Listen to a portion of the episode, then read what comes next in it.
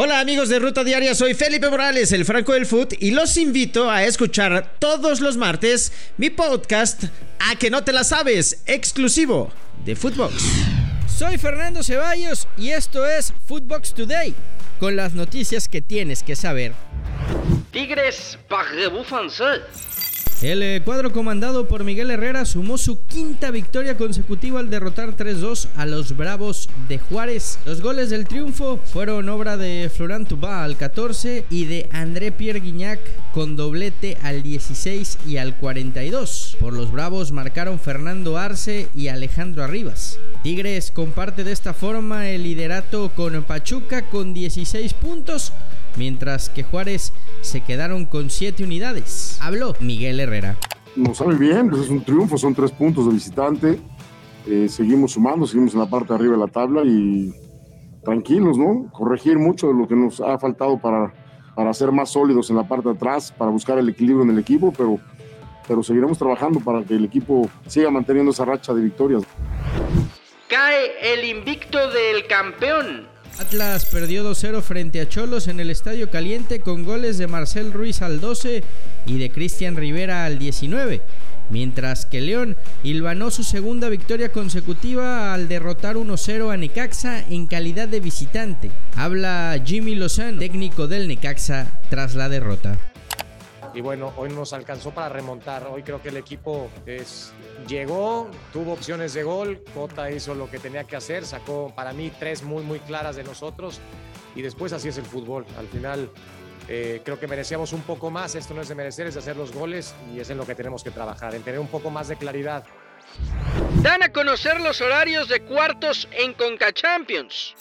New York City recibirá al Comunicaciones de Guatemala el 8 de marzo mismo día en que Seattle Saunders recibirá a León. Para el 9 de marzo, New England Revolution recibirá a los Pumas y el Cruz Azul hará lo propio en el Estadio Azteca contra Montreal. En América aseguran que la crisis no es por falta de actitud. Los resultados no se han dado para las Águilas del América.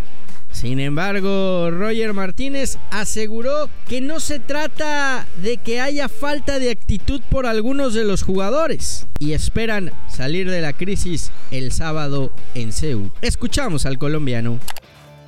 Yo creo que siempre en un, equipo se nos van a dar las cosas, eh, pero hay que estar fuertes, hay que estar fuertes de la cabeza, fuertes eh, de corazón y a la hora de entrar a la cancha nuevamente dar lo mejor, que yo sé que vamos a salir de esto, que todos estamos comprometidos, el cuerpo técnico, cada jugador que le toque entrar a la cancha va a dar lo mejor y yo sé que, que todo va a salir bien de aquí en adelante. Pumas disfruta ver al AME en el fondo de la clasificación. La rivalidad entre Pumas y América hace que los felinos disfruten ver a las águilas en los últimos puestos y no les importa si una victoria este sábado en Ceú le cuesta el trabajo a Santiago Solari. Esto dijo el Palermo Ortiz.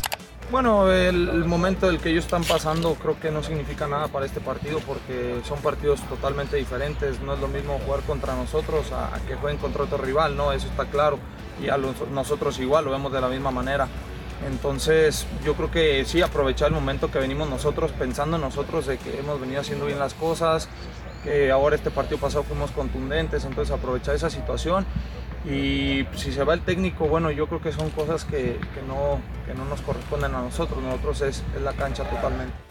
Atlanta United rescinde contrato de Jürgen Damm.